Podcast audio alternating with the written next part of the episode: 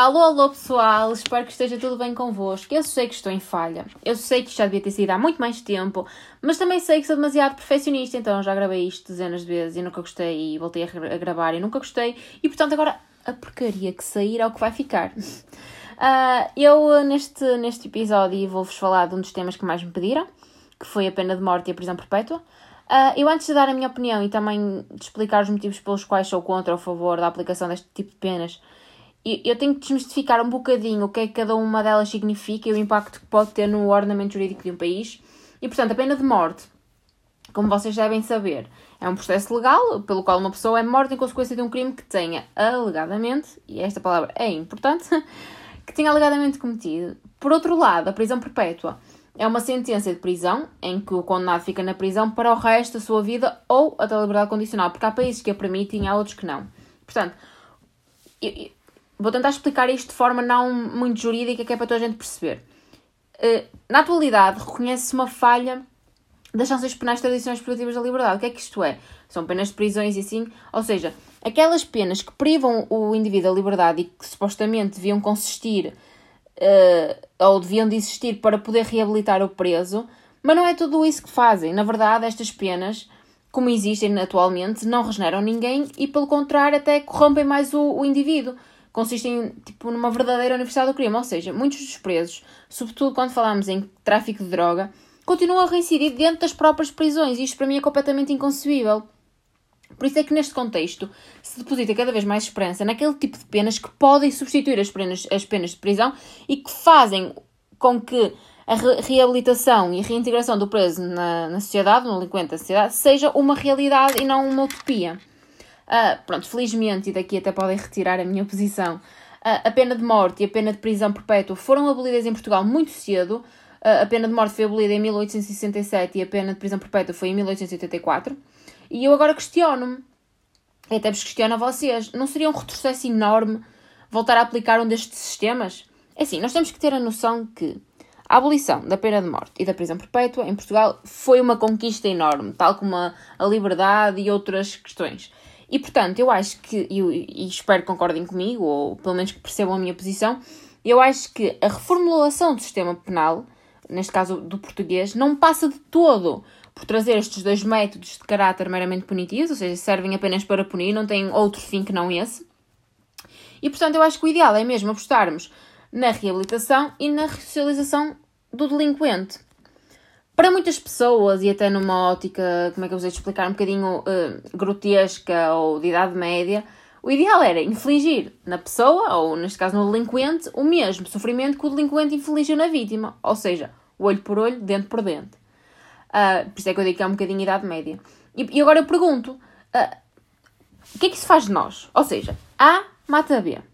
E nós condenamos A uma pena de morte. Isso não faz nós tão criminosos quanto A? Não sei se me estou a fazer entender. Obviamente que isto é exagerado, mas é para vocês perceberem. Se nós estamos a condenar, nós estamos a condenar uma pessoa por ter cometido ou por ter tido uma ação e a forma de o castigar é ter a mesma ação. É um bocadinho incoerente, não sei se vocês estão a perceber o que é que eu quero dizer.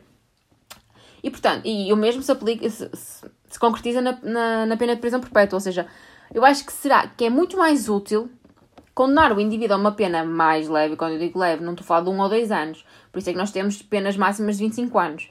Uh, mas apostarmos em, penas mais. É assim, 25 anos é obviamente mais leve do que uma pena de prisão perpétua ou uma pena de morte. E, portanto, o ideal é apostar na reabilitação para que, deste modo, tentemos baixar a, taxa de criminalidade e de reincidência. Eu gosto muito de dar o exemplo da Noruega, uh, porque aqui o.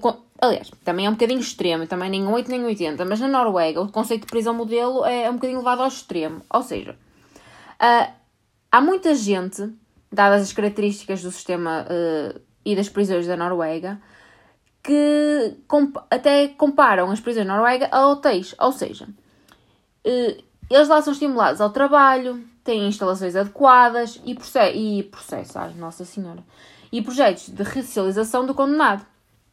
E, portanto, eh, há uma prisão lá, que eu não vou dizer o nome, porque eu não sei dizer, e vocês vão gozar comigo, mas é qualquer coisa como Walden, Walden, acho que é assim, que foi chamada pela imprensa europeia da prisão mais humana do mundo. Ou seja, nesta prisão não temos celas sobrelotadas, os presos ficam em quartos individuais e que pronto, tem, tem algum, alguns como é que eu ia dizer? Algumas mordomias, têm televisão, têm frigobar, escravaninho e quarto bem privativo. E depois nas janelas nem sequer existem grades, como vocês terem uma noção. Mas, apesar disto, a verdade é que na Noruega, o... e as autoridades confirmam isso, conseguiu-se baixar as taxas de reincidência dos presos para 20% em todo o sistema prisional. E não só. Desta forma, consegue-se baixar a taxa de criminalidade mesmo dentro da própria prisão. Que vocês sabem que, se, infelizmente, apão-se cada dia maior parte das prisões e muito, também muitas eh, prisões cá em Portugal. E, portanto, nas, nas prisões da Noruega, a maioria dos presos começa a cumprir as suas penas em prisões de alta segurança. Depois, com o passar do tempo, considera-se uma transferência uh, para uma prisão de menor segurança. Para quê? Se vocês pensarem bem, isto no fundo ajuda o preso a criar uma transição gradual da prisão até à liberdade. E não, para não ser aquele choque em que a pessoa está presa de 5 ou 6 anos numa prisão em que não tem o mínimo de condições e chega cá fora continua sem condições e obviamente que o caminho mais fácil é reincidir, ponto.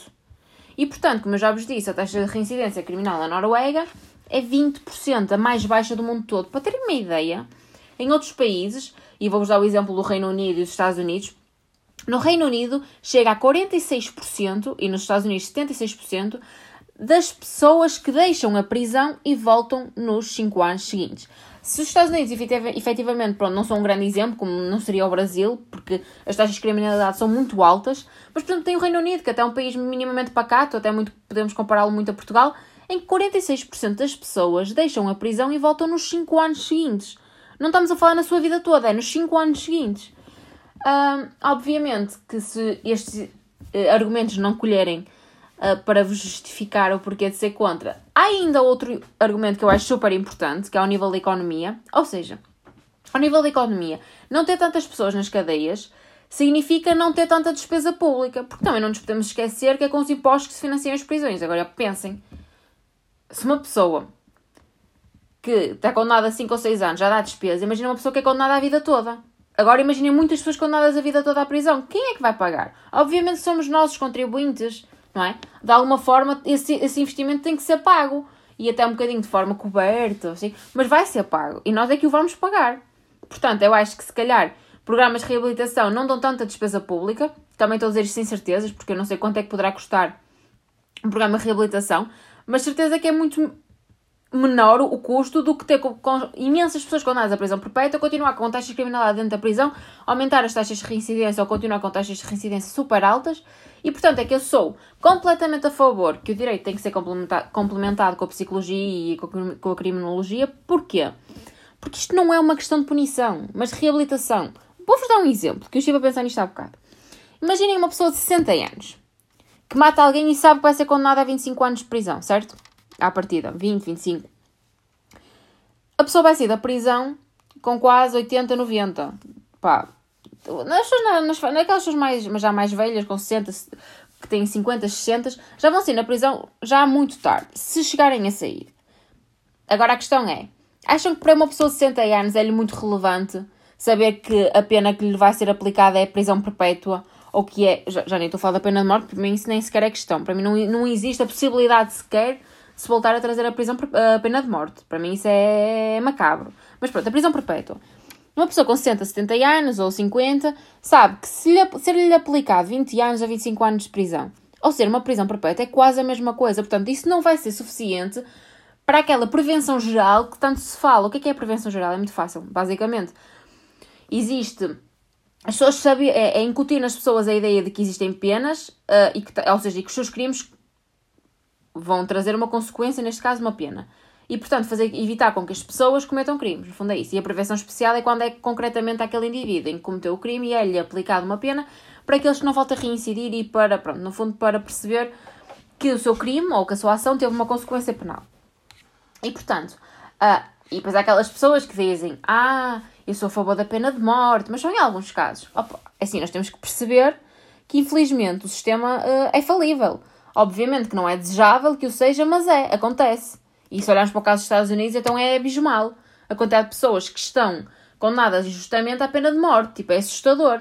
Inclusive, existe um projeto que, que eu já estive a estudar sobre ele, que é o The Innocent Project, que basicamente é uma organização, e este, irónico, irónico, este projeto advém de, dos advogados, foi criado por muitos dos advogados que tiveram no caso do O.J. Simpson, o que não deixa de ser irónico e eu adoro e vou abordar de certeza o caso do O.J. Simpson aqui no, no podcast, porque é um, um caso que mexe muito comigo. E portanto, no fundo, este, este projeto é uma organização legal que não tem fins lucrativos e que está comprometida. Ai, credo, nossa senhora! Está comprometida a exonerar indivíduos que alegam terem sido condenados injustamente.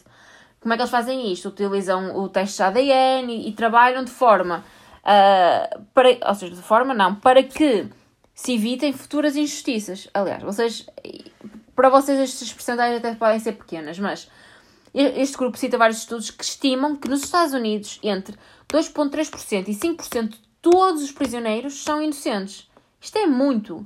5% no, assim, 5% em 10 é uma coisa, 5% em milhões é outra. Portanto, é muitas pessoas que estão condenadas inocentemente apenas de morte e, e prisão perpétua, o que é completamente macabro. Aliás, eu acho que é completamente ridículo o que acontece no caso dos, dos condenados à prisão, à prisão perpétua não, à pena de morte nos Estados Unidos. Há alguns que chegam a estar dezenas de anos no chamado corredor da morte, ou seja, foram condenados e estão anos e anos e anos à espera da sua execução. E, e o pior disto tudo nem é isso, é que durante esses anos, muitas vezes os advogados continuam a lutar, uh, e mesmo quando há algumas dúvidas relativamente à culpa, muitas vezes eles são executados. E há outra coisa que acontece, que a mim mexe um bocadinho com o meu sistema, que é, muitas das vezes, depois da execução, prova-se, ou porque se encontrou culpado, ou porque uh, conseguiram provar, que a pessoa estava inocente. Vocês já imaginaram quão desumano isto é para, é, é para as famílias? a prisão perpétua, pronto, não tem este caráter tão definitivo, mas a pena de morte é uma coisa definitiva. Mesmo que tu estejas inocente, não, depois de executado, pouco importa se és declarado inocente ou não. Isto depois da primeira condenação. Obviamente que há muita gente que é condenada e que basicamente o tribunal tem convicções de que a pessoa foi culpada e veio-se a provar. Aliás, há um caso muito engraçado, também deu origem ao nome do meu podcast, que é os rapazes do Central Park Há um documentário no, na Netflix que é o Aos Olhos da Justiça, o meu é Aos Olhos da Injustiça, e é um dos temas que eu vou falar aqui sem dúvida nenhuma. E que basicamente eles tiveram imenso tempo condenados, presos, nem é condenados, presos, sobretudo o que já tinha idade para isso, os outros estavam, acho que eram uh, tipo reforma, reformatórios ou whatever. Pronto, basicamente, eles veio-se a provar muitos, e eles foram condenados por simplesmente por serem vítimas do sistema, porque não havia forma de provar que eles tivessem cometido os crimes e aproveitaram-se a sua fragilidade para, os, para que eles se declarassem culpados quando não eram. E passado uns anos, um, um preso que estava, que estava. Um preso estava preso, que estava. Um preso, uma pessoa que estava condenada, veio a, assumir o crime. Percebem? Acontece muito isto, muitas as chamadas vítimas do sistema, não tanto cá em Portugal, mas nos Estados Unidos vê-se muito. Também acontece em Portugal, obviamente que acontece em todo lado, mas para vocês terem uma noção. Uh, pronto, e eu, apesar de ser contra, como vocês conseguiram perceber, tanto contra a aplicação da prisão perpétua como da pena de morte. Obviamente que é muito mais fácil para mim sustentar o facto de ser contra a pena de morte. Pelo, lá está. Como eu já disse, pelo caráter extremamente definitivo e severo da pena. Que, a meu ver, nem um nem outro, tipo, nenhuma pena nem a outra são compatíveis com o que, o nosso, com o que a nossa Constituição defende. Porque, é assim, para mim, um dos valores mais importantes que a nossa Constituição e eu própria defendo é a dignidade da pessoa humana e o direito à vida, que são completamente invioláveis. E agora, ah, mas se a pessoa matou, também tem direito a ser morta. Não, não é porque uma pessoa viola um direito fundamental que nós também temos que o violar. Por isso é que existem penas uh, como pena de prisão. Não é preciso terminar com a vida de uma pessoa em, consequência de um crime que tenha cometido. Por mais horrendo, eu sei que vocês dizem, ah, mas imagina a pessoa que violou. Eu percebo isso, mas vocês também têm que perceber que as pessoas podem errar. Uh, obviamente que violação e pedofilia e essas coisas todas é um bocadinho difícil considerar um erro, mas muitas delas são provocadas por doenças mentais. Por isso é que eu acho que é muito importante tratar as pessoas. Por isso é que existe a psicologia, a psiquiatria, que é para tratar pessoas que têm transtornos, seja qual for o caráter do transtorno, que as fazem cometer crimes. Aliás, vocês têm, não sei se vocês têm tido a noção, mas nós temos assistido nos telejornais, desde que começou a pandemia, diariamente a, a, notícias de crimes que são completamente descabidos, porque as pessoas estão muito mal psicologicamente. E agora, ah, o não sei quantos matou por causa de uma discussão de futebol. Obviamente, uma pessoa não pode estar bem. E à partida não é um crime que irá cometer outra vez. Por isso é que a pessoa tem que, tem que ser condenada a uma pena de prisão. Obviamente, eu acho que 25 anos são mais do que justos, ou 20 ou 25 anos. Mas tudo que vai para além de, do necessário para que a pessoa uh, aprenda e não reincida, para mim é suficiente. Agora, matar alguém em consequência de um crime que tenha cometido, acabar com a vida de alguém, para mim não é concebível sequer. E acho que aniquilar por completo o direito à liberdade que é defendido pela nossa Constituição, com a prisão perpétua, para mim também não é concebível nem é necessário. Se fosse necessário é uma coisa, não é necessário. Há outros métodos para que se possa efetivamente fazer com que o indivíduo não volte a cometer crimes. E portanto, é um bocadinho isto. Espero que não tenha sido muito confuso para vocês. Eu ainda não me adaptei muito bem a esta questão dos podcasts e, portanto, para mim fazer vídeos é muito mais fácil, mas também podem ter certeza se fosse vídeo eu não tinha saído, porque se eu sou perfeccionista com isso, então que os vídeos esqueçam. E portanto, gostava que vocês partilhassem muito a vossa opinião comigo. Gostava que partilhassem muito, não, gostava muito que partilhassem a vossa opinião comigo. Acho que nós, para formarmos uma opinião sobre algo, devemos ouvir outras opiniões, porque a minha opinião não é definitiva, e aliás, eu tinha uma opinião completamente diferente quando entrei no meu curso e tenho uma opinião completamente diferente agora. É, opá, eu acho que nós crescemos e com a, com a aprendizagem, com o que vamos aprendendo das pessoas que nos rodeiam, com o nosso curso, com tudo, até com os telejornais, infelizmente os telejornais desaprende-se mais atualmente do que, que se aprende, mas acho que nós ouvimos outras opiniões e, e não censurarmos a opinião dos outros, quer dizer, não censurarmos, se a opinião dos outros não puser em causa uh, os direitos fundamentais, quando mete aí nem para mim não há respeito qualquer que eu possa ter por uma pessoa que, que desrespeita o, o direito da outra pessoa. Mas acho que ouvimos outras opiniões ajuda-nos a criar uma posição mais forte e sustentada. E portanto é isto. Espero que este episódio vos tenha sido muito útil. E cá estarei eu num futuro próximo. Rezem. Isto se gostarem de me ouvir. Se não gostarem de me ouvir, rezem para não me ouvir tão, tão cedo. E portanto espero estar aqui recentemente para falar. Recentemente? Olha, eu hoje estou completamente jovéxica. Vocês não estão a perceber. Portanto, espero vir recentemente. Olha, estão a ver isto? Isto é ridículo. Mas eu não vou cortar isto, vai ficar porque eu sou uma pessoa real. E portanto, espero num futuro próximo vir falar de outros temas que vocês me pediram, como a legalização da prostituição, eutanásia. O que me apetecer, pessoal, e o que vocês me pedirem. Portanto, falem comigo no Instagram, peçam-me coisas. Eu, se puder, faço, se não puder, não faço. E é isso. Beijinhos, mantenham-se seguros.